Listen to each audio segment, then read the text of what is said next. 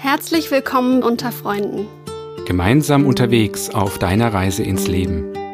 In entspannter Atmosphäre gehen wir, Eva und André, zusammen mit inspirierenden Gästen der Frage nach, wie geht eigentlich Leben? Home, I'm going home. I need a land to feel my soul. Take me home, take me home over the green, green hills and far away. Home, I'm going home. I need a land to feel my soul. Take me home, take me home over the green, green hills and far away. Hallo bei Unter Freunden. Heute zu einem Thema, das mir ganz besonders am Herzen liegt und auf das ich mich total freue. Und das hat einfach damit zu tun, dass es mich schon fast mein ganzes Leben in irgendeiner Weise begleitet. Mal mehr und mal weniger bewusst, mal mit mehr, mal mit weniger Spaß und auch mal mit Frust. Es geht um Eurythmie, eine Kunst, die manche von euch da draußen vielleicht gar nicht so richtig kennen. Wir werden später noch drauf eingehen, was Eurythmie eigentlich ganz genau ist, aber vielleicht mal so viel schon vorweg. Eurythmie ist laut Wikipedia eine Bewegungskunst, die als eigenständige darstellende Kunst und als Teil von Bühneninszenierungen betrieben wird. Eurythmie wird außerdem in der Pädagogik und in der Therapie eingesetzt. Ich bin André Marco, Co-Host von Unter Freunden und ich kann euch heute schon mal verraten, dass ich selbst neun Jahre lang als Eurythmie-Lehrer an Waldorfschulen gearbeitet habe. Aber wir wollen hier natürlich heute nicht miteinander fachsimpeln, sondern für euch und mit euch versuchen zu klären, was hat es mit Eurythmie eigentlich auf sich? Und ich freue mich sehr, dass du heute zu Gast bist, liebe Rebecca. Herzlich willkommen. Vielen Dank. Ich freue mich auch sehr und bin gespannt, was wir herausarbeiten. Ich möchte euch unsere heutige Gästin zunächst einmal vorstellen. Und Rebecca, du ergänzt einfach oder ähm, äh, erhebst Widerspruch, wenn irgendwas nicht stimmt. Wer weiß, vielleicht habe ich auch was vergessen. Ja, sehr gerne. Rebecca Risto ist ausgebildete Diplom-Eurythmistin. Sie lebt in Köln und arbeitet in Köln und Hamburg. Seit 2013 ist sie Mitarbeiterin im Berufsverband Eurythmie mit den Schwerpunkten Eurythmie in sozialen Arbeitsfeldern und Eurythmie in der Erwachsenenbildung. Seit 2021 ist sie Vorstand des Berufsverbands. Seit 2009 ist sie Lehrbeauftragte für Eurythmie an der Alanus Hochschule für Kunst und Gesellschaft in den Fachbereichen Bildungswissenschaft und Betriebswirtschaft und als selbstständige Eurythmistin in Schulen, Firmen und in Seniorenheimen tätig. Als Choreografin und Eurythmistin wirkte sie in freien Bühnen- und Videoproduktionen mit. Passt das so alles? Ja, also wenn ich das so höre, ist das eine wirkliche Fülle, aber über die Jahre verteilt macht man als Eurythmistin, glaube ich, viele verschiedene Dinge. Insofern, es passt ähm, alles. Rebecca, hast du heute schon deinen Namen getanzt? Ja, das tue ich ja eigentlich ständig, ne? Laut des Klischees. Nein, ich habe heute noch äh, nicht meinen Namen getanzt. Das äh, tue ich auch fast nie.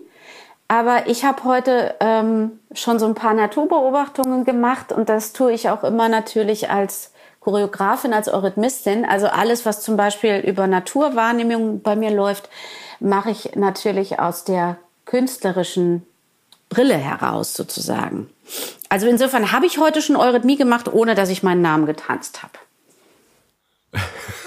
Ja, das ist, du sprichst gleich das auch eben an mit dem Klischee. Ich habe mich früher ja oft auch ein bisschen geärgert, muss ich ehrlich sein, über diese, ja, über diese, über dieses Klischee. Weil das ist ja oft in aller Munde. Ganz viele Menschen kennen auch den Begriff Namentanzen, obwohl sie vielleicht Eurythmie gar nicht kennen.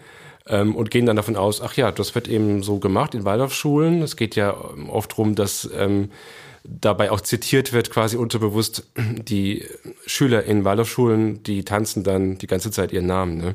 Ja. Ja, also viel interessanter ist ja eigentlich, ähm, oder wie soll ich sagen, ich finde interessant, kann man eher so sagen, ähm, dass jeder Laut in der Eurythmie ähm, eine bestimmte Bewegung, mit einer bestimmten Bewegung ausgeführt werden kann und in jedem Buchstaben oder Laut, wie wir in der Eurythmie sagen, steckt auch eine philosophische Haltung der Welt gegenüber.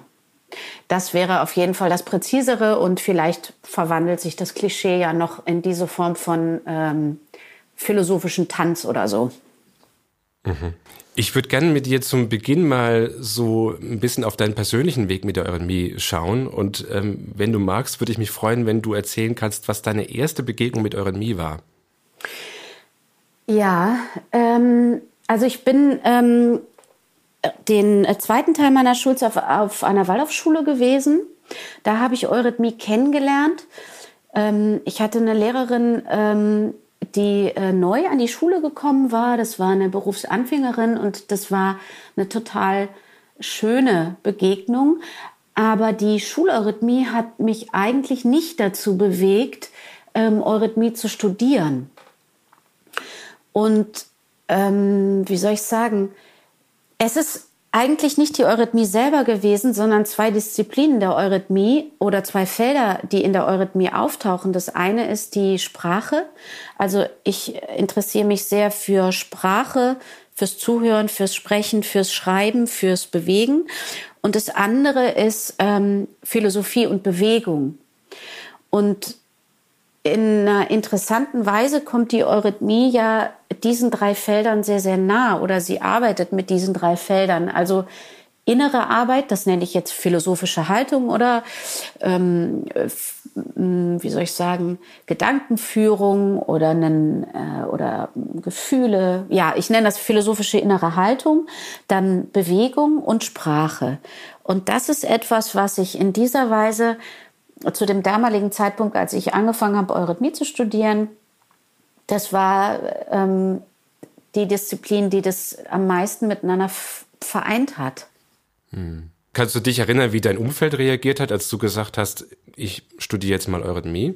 Ja, ich habe vorher Byzantinistik und Neogräzistik studiert. Das war ja dann, also das war ähnlich exotisch und äh, die meisten Leute in meinem Umfeld ähm, kennen mich sehr gut ähm, und wussten, dass ähm, ich mich sowieso schon für Kunst, Kultur oder für ähm, Ästhetik interessiere. Also in meinem Fall ist das nicht, ähm, war das wenig befremdlich für viele. Mhm. So, also es war, ich bin nicht auf einen Befremden gestoßen. Und du hast dann vier Jahre dauert das Studium, ne? Du hast vier Jahre dann studiert. Also bei mir waren es vier Jahre. Ich habe das irgendwann Ende der 90er gemacht. Da gab es noch damals auch eine Differenzierung in die Pädagogik dann, die anschließend an das Grundstudium war. War das bei dir auch so oder? Nein, also äh, ja, beziehungsweise ja. Ich habe ähm, auch vier Jahre studiert und ähm, habe aber damals, das ist ein, eigentlich ein Bühnenstudium gewesen, ein eigenständiges Grundstudium. Und ich hatte das Glück, ähm, viele Grüße an alle, die in meinem Kurs waren.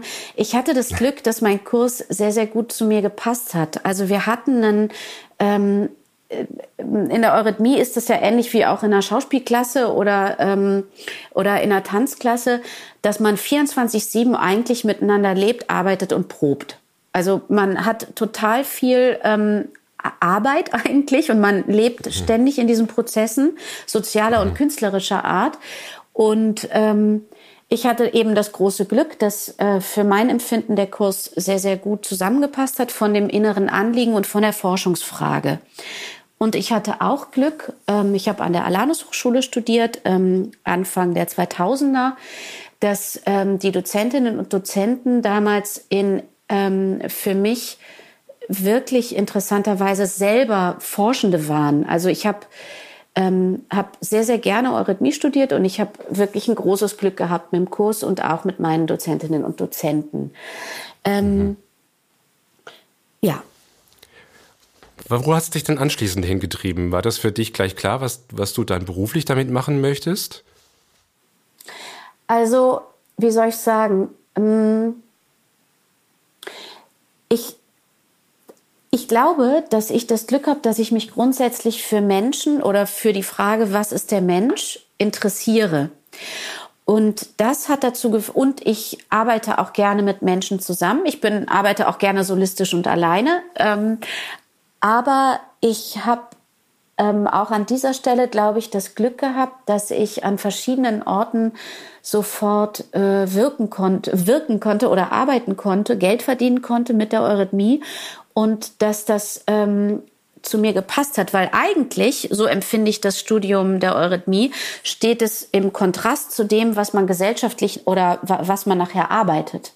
Man wird vorbereitet eigentlich für, für eine Bühnensituation oder für eine eigene Forschungsarbeit, zumindest war das bei uns so, mhm. und dann nachher ähm, äh, Gruppen Erwachsenen in der Erwachsenenbildung oder in der Kinder- und Jugendarbeit ähm, zu arbeiten, steht dem schon ziemlich im Kontrast. Und ich hatte das Glück, dass ich ähm, an meinem ähm, in der Woche, in dem ich meinen Abschluss ähm, gemacht habe und mein Diplom bekommen habe, von zwei äh, Stellen, einmal von der Alanis Hochschule gefragt wurde und einmal ähm, von meiner alten Schule, ob ich da nicht als Dozentin beziehungsweise Lehrerin arbeiten möchte. Insofern wurde mir das so ein bisschen von außen abgenommen. Ich habe direkt auch angefangen mit meiner äh, Studienkollegin Miranda Markgraf aus Berlin, angefangen, eurythmische Forschung und Bühnenarbeit zu betreiben, ähm, um an das anzuschließen, was wir im Studium eigentlich ähm, auch angefangen hatten. Also es waren drei Arbeitsplätze, die ich hatte sozusagen. Ihr habt dann zu zweit auch richtige Bühnenperformances und ja. Tourneen und so gemacht, ne? Mhm. Genau. Wenn du jetzt beschreiben würdest, was ist eigentlich so anders an der Eurythmie und was grenzt die Eurythmie eigentlich ab von anderen Tanzformen, wie würdest du das beschreiben? Denn es ist ja schon einfach, ähm, ja, viele Menschen spüren, dass da was anderes ist und ähm, Vielleicht kommen daher auch manchmal die Vorbehalte, was ist denn da so anders? Weil Ballett und Tanz, das kennt jeder, hat irgendwo schon mal eine Aufführung gesehen oder ein Video oder so. Eurythmie sieht man ja eigentlich relativ selten so.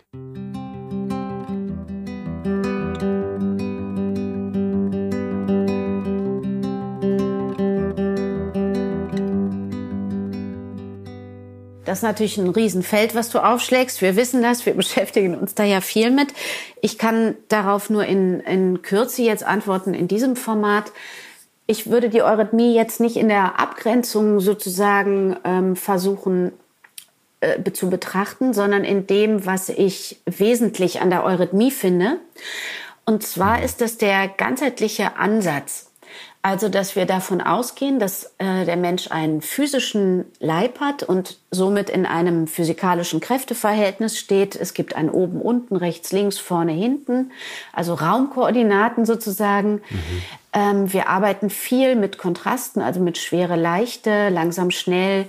Wir gehen sehr auf dieses ähm, physikalische Kräfteverhältnis auch ein dann beziehen wir auch sehr, ich möchte mal sagen, den unsichtbaren Raum sozusagen mit ein. Also wir gehen davon aus, dass wir wie unsichtbare Architektinnen und Architekten ähm, uns in Choreografien oder in Raumverhältnissen, in Formprinzipien bewegen.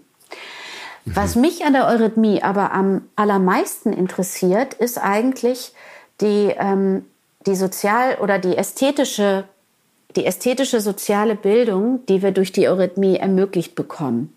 Was ich damit meine, ist, dass ähm, wir in der Eurythmie Felder öffnen können, in denen ein Mensch sich ganz niederschwellig und ganz universell erleben kann.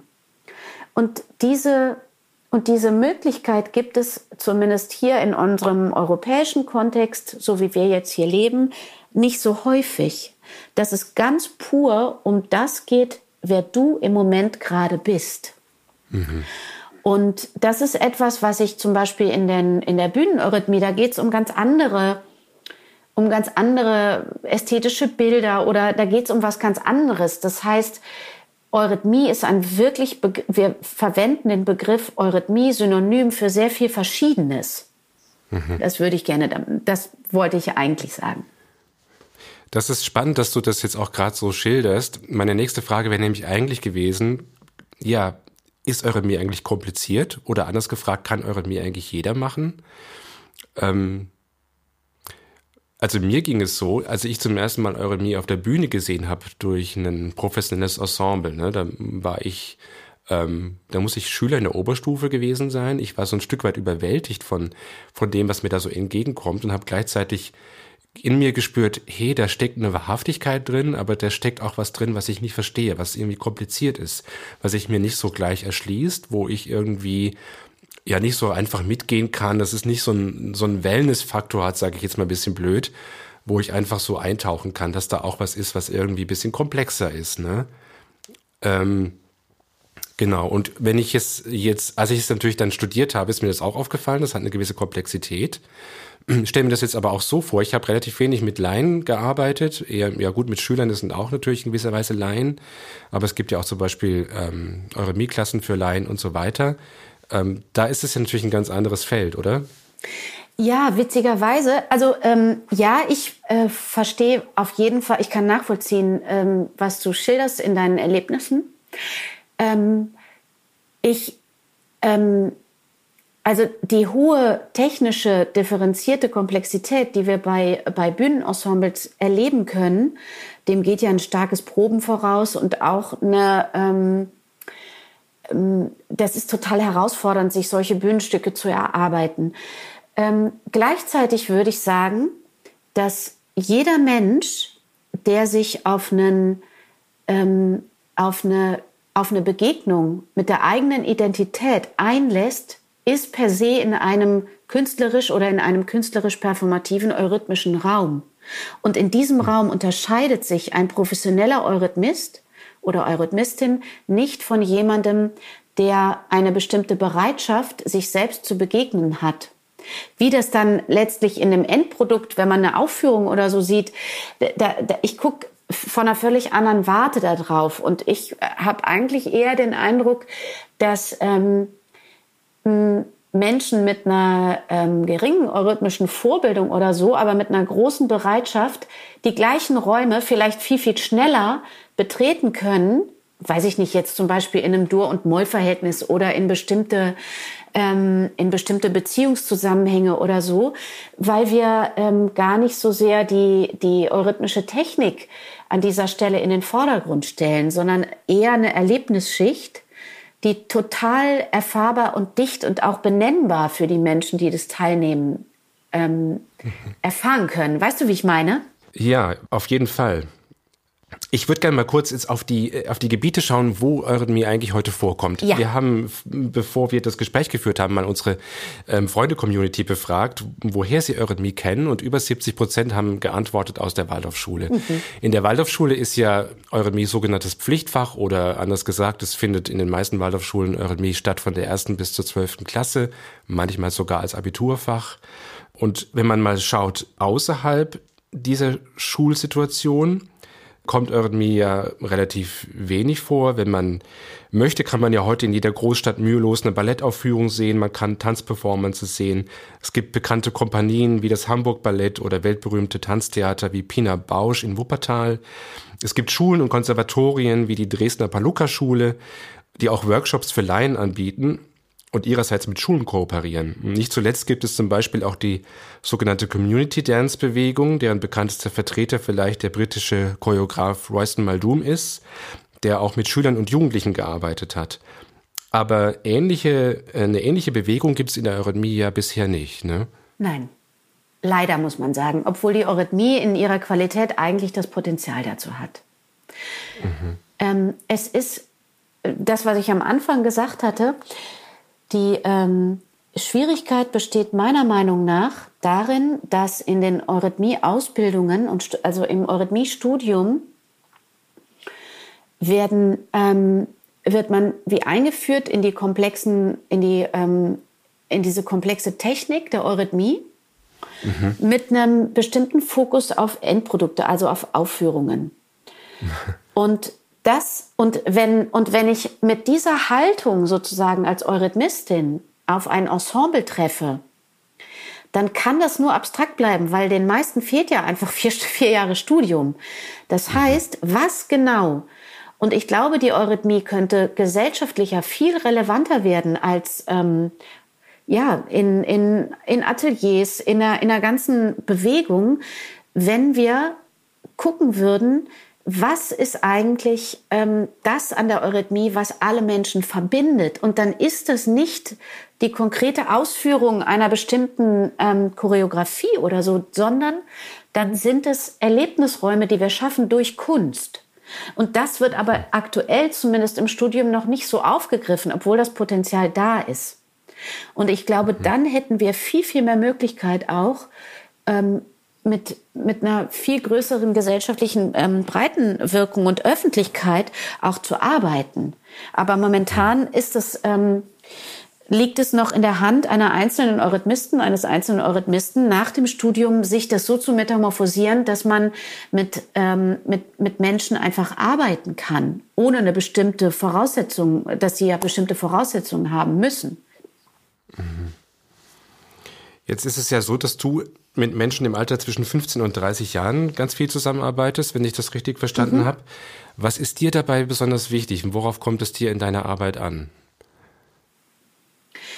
Mm, ich habe das mal so beschrieben, dass es mir ähm, wichtig ist, dass die Menschen in ein in einen Erlebnisraum kommen, in dem sie sich selber begegnen können.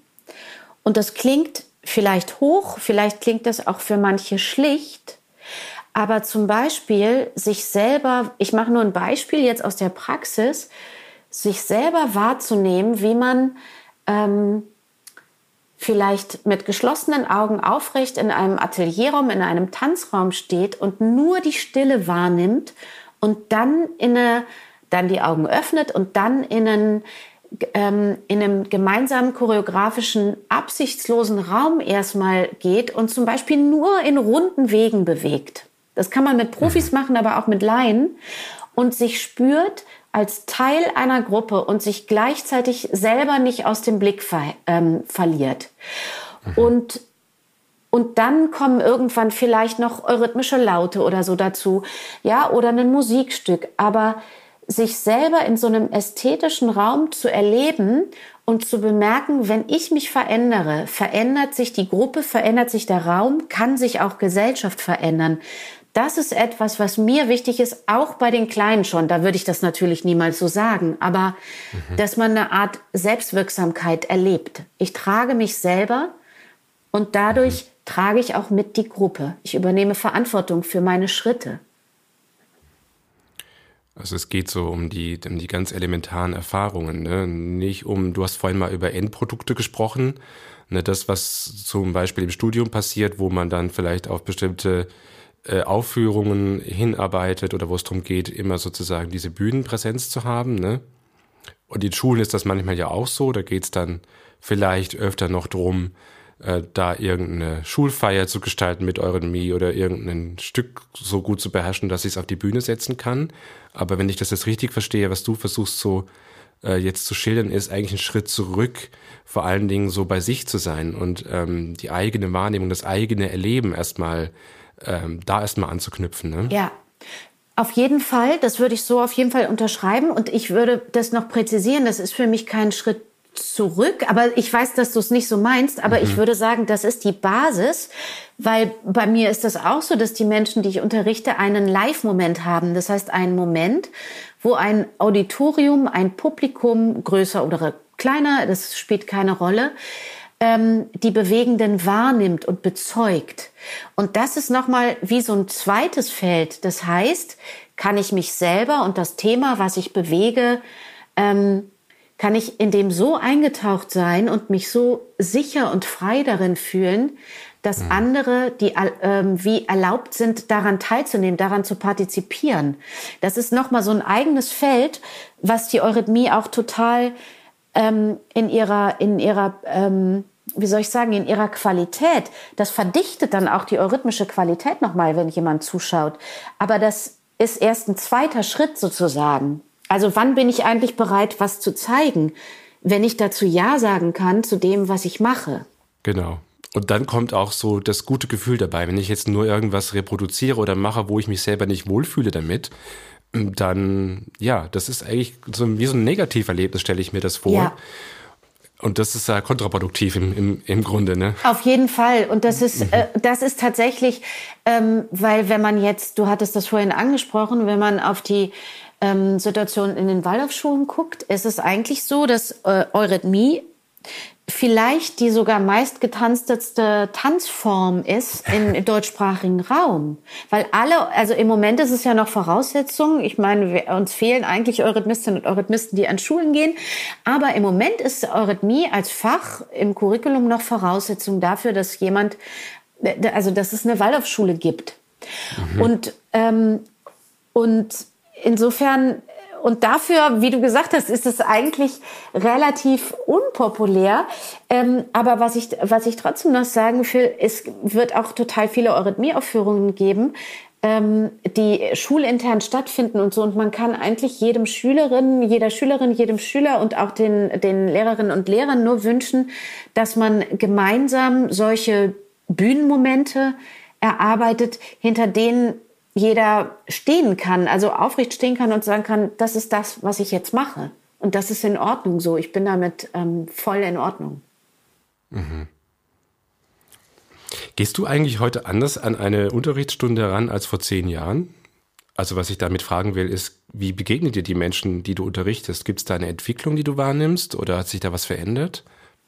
Ja, auf jeden Fall. Das ist ähm, eine Frage, die ich mir sehr, sehr oft, also die sich ständig in mir aktualisiert und in den Gesprächen mit meinen Kolleginnen und Kollegen, die ich auch viel bewege.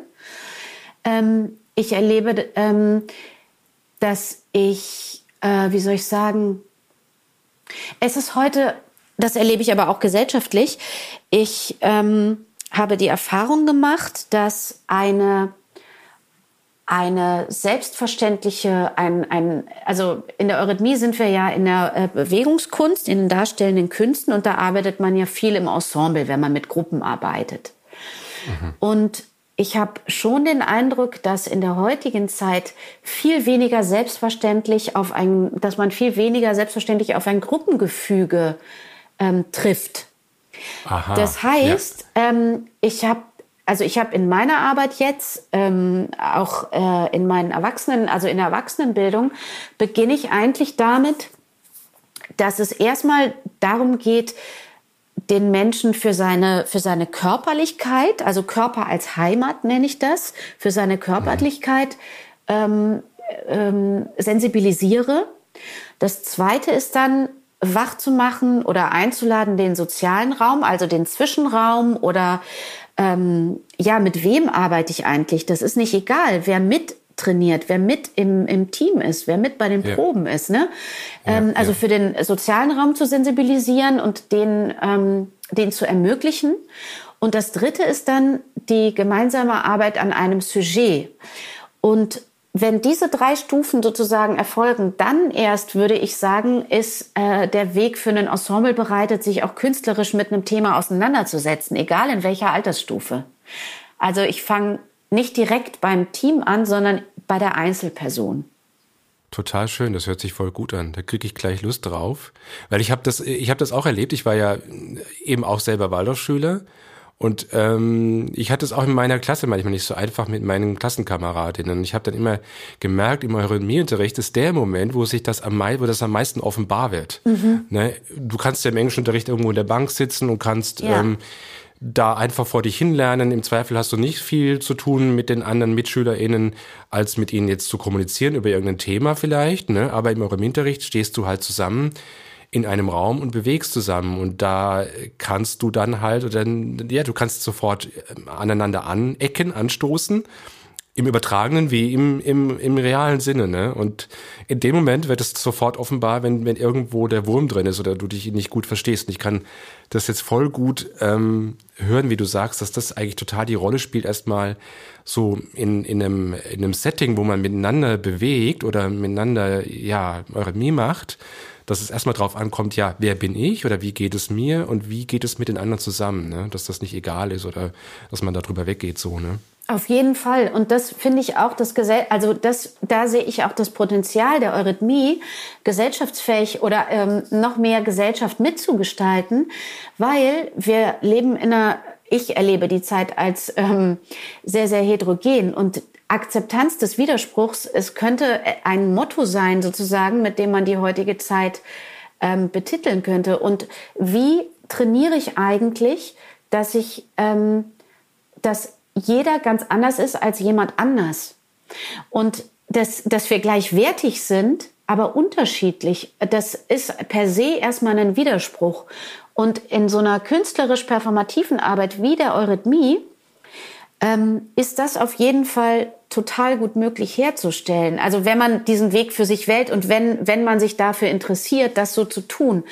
Und ich ähm, habe auch erlebt, auch in allen Gruppen eigentlich, die ich habe, dass es, ähm, ähm, wie soll ich sagen, dass das, äh, diese kreativen Räume, ähm, einmal tut es einer Gruppe gut, sozusagen von außen impulsiert zu werden und einem äh, von außen empfohlenen Gedanken zu folgen oder einem Formprinzip, was jetzt von mir als begleitende Dozentin oder so gegeben wird, um, um ähm, um sich daran zu erüben. Und das Zweite ist, genauso ähm, wichtig sozusagen, ganz anders ist, wie entwickle ich mit dem, was ich bisher an Grundprinzipien, in diesem Fall jetzt von ästhetischen äh, oder von eurythmisch-ästhetischen Grundformen oder Bewegungen, wie mhm. entwickle ich eigentlich eigene kompositorische ähm, Dinge? Beides ist total wichtig und beides kann den Menschen insgesamt dazu führen, dass man sich selber besser kennenlernt und in ein gesundes, vielleicht sogar heilsames oder erfrischendes Verhältnis zu sich selbst kommt und auch innerhalb einer Gruppe.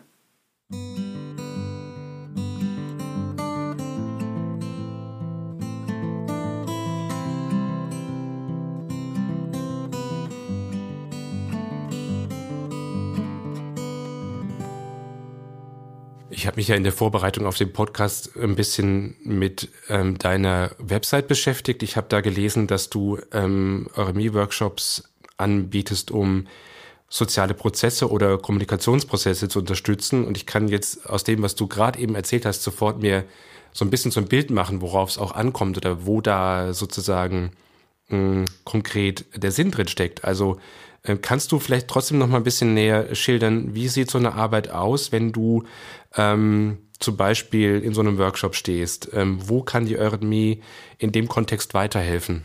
Ja.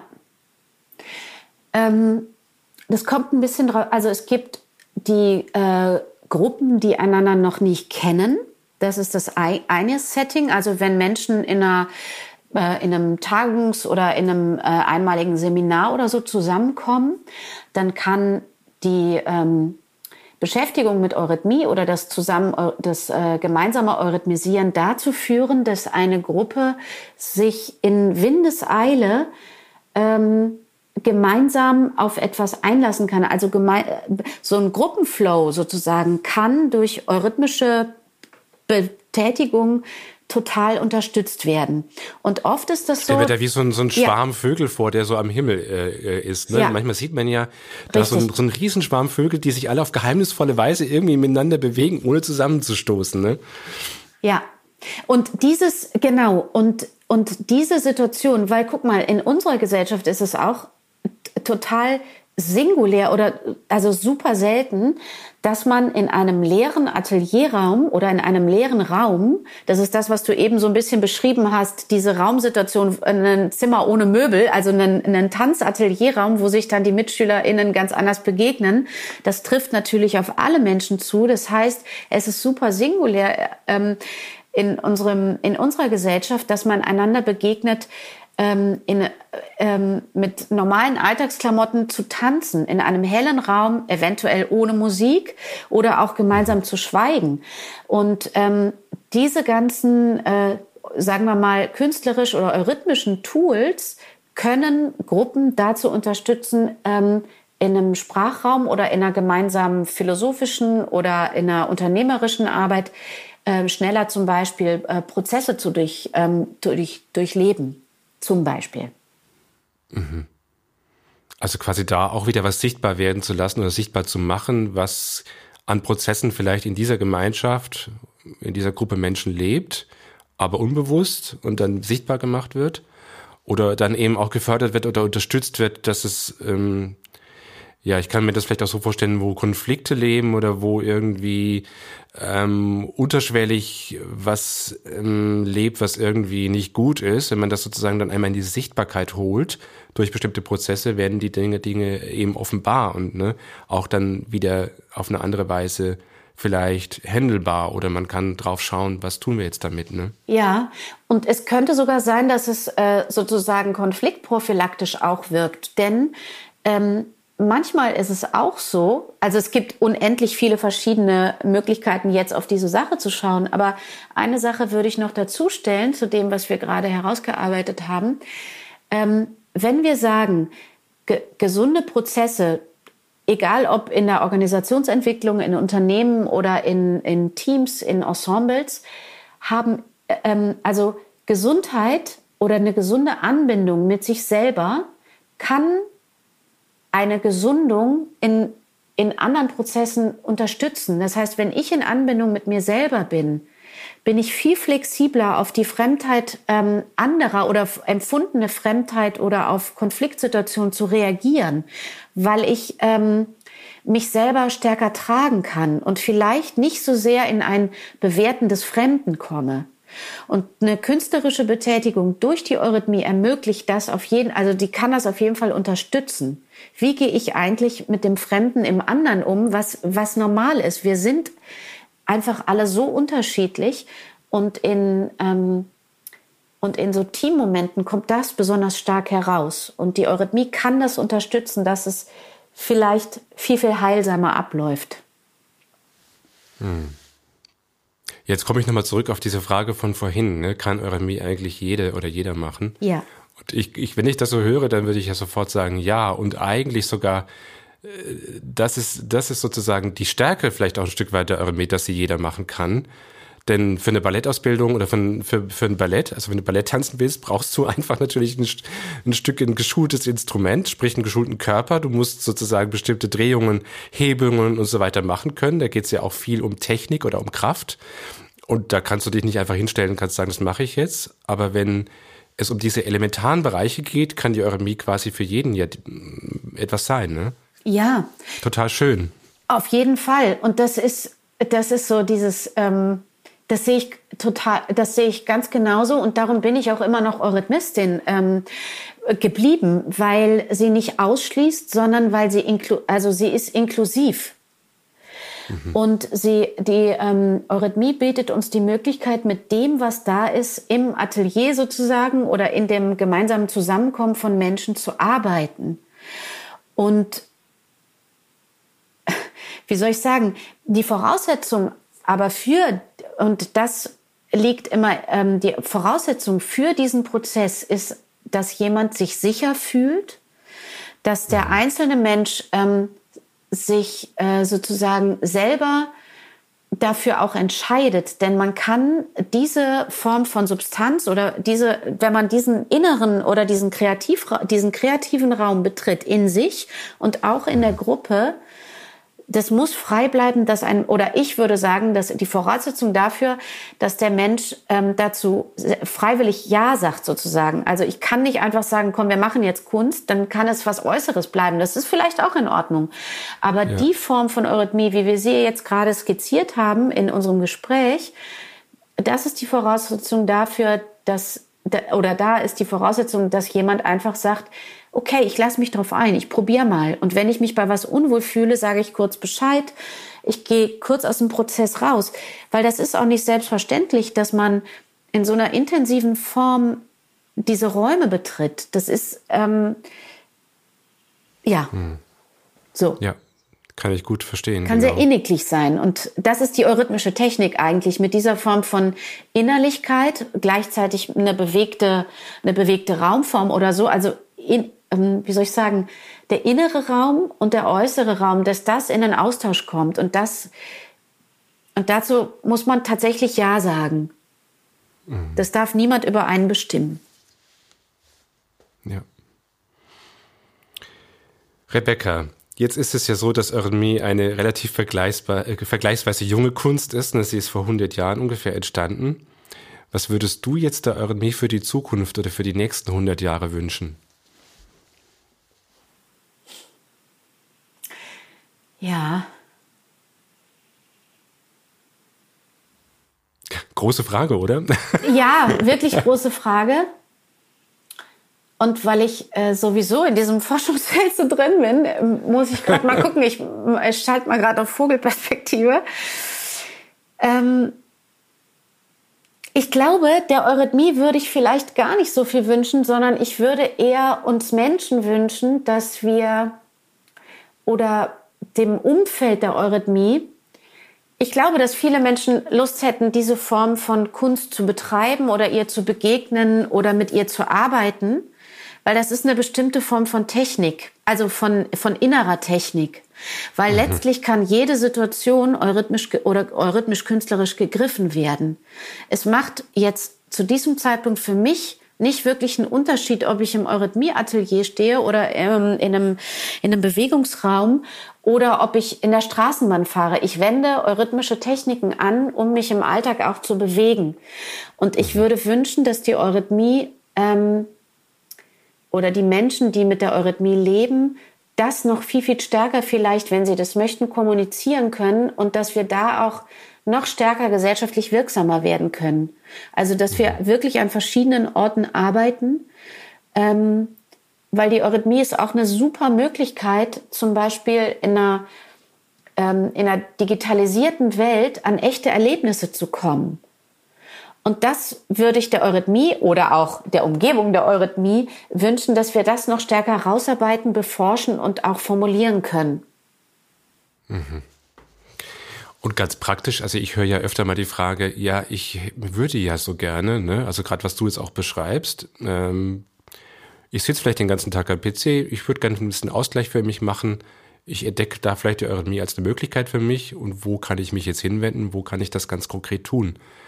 Hast du da einen heißen Tipp oder wo, wo kann man sich da hinwenden? Naja, ähm, Tatsächlich kann man auf der Seite vom Berufsverband äh, gucken, wo Kurse in der äh, in seinem in, also wo gibt es Kurse im Bundes in den verschiedenen Bundesländern. Da das ist eine ähm, eigentlich eine sehr sehr gute Seite dafür. Dort kann man auch Anfragen stellen. Das heißt, wenn Menschen Lust haben, können sie auf der Seite vom Berufsverband Eurythmie äh, schauen. Ansonsten muss man sagen, dass wir in der ähm, dass wir nicht so viele Erwachsenenkurse eigentlich haben, wie wir ähm, brauchen könnten. Der Bedarf ist, glaube ich, ähm, oder die Nachfrage ist größer als die Angebote. In mhm. Berlin ist das ein bisschen anders, aber in äh, vielen Städten und Bundesländern gibt es nicht so viele Angebote für Erwachsene. Leider. Was man machen kann, ist auch, es gibt ein paar Kolleginnen und Kollegen, die, ähm, wie ich finde, auf sehr professionelle Weise bei YouTube Dinge reingestellt haben. Da kann man mal nachgucken. Ähm, ansonsten gibt es auch zum Teil Literatur oder Bücher, ähm, wo einfache Übungen, ähm, ich will jetzt nicht einen Namen nennen, sonst müsste ich alle nennen, das wäre mir zu unfair den Kolleginnen und ja. Kollegen gegenüber. Aber es gibt Literatur, Bücher, Videos, es gibt viele tolle Kolleginnen und Kollegen, die sich diesem Thema widmen, dass ein einzelner Mensch in, in, in seinem Feld einfach arbeiten kann mit einfachen eurythmischen Mitteln. Schön. Also wir werden den, den äh, Link zum Berufsverband in den äh, Show Notes verlinken. Insofern, ja. falls äh, ihr da draußen jetzt Lust bekommen habt, dann könnt ihr dort auch Infos finden und mal schauen, ob ihr da vielleicht weiterkommen könnt. Und genau, euren Mi googeln oder zusammen mit eurer Stadt, in der ihr lebt, kann natürlich auch vielleicht zu einem Ergebnis führen. Ne? Vielleicht können wir auch ähm, noch ein paar Literaturlinks reinstellen, das wäre ja, super. Können wir gerne machen. Liebe Rebecca, ich danke dir ganz herzlich für das Gespräch. Hat mir sehr viel Freude bereitet. Gut, dass wir es gemacht haben. Und wie immer noch der Hinweis, weitere Infos, wie eben schon gesagt, zu dieser Folge und zu diesem Thema findest du in den Show Notes. Schau doch da gerne noch mal rein. Und lass uns gerne unter freunde-waldorf auch dein Feedback zu dieser Folge da.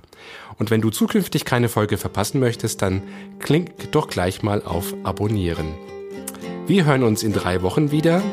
Bis bald und tschüss. Tschüss.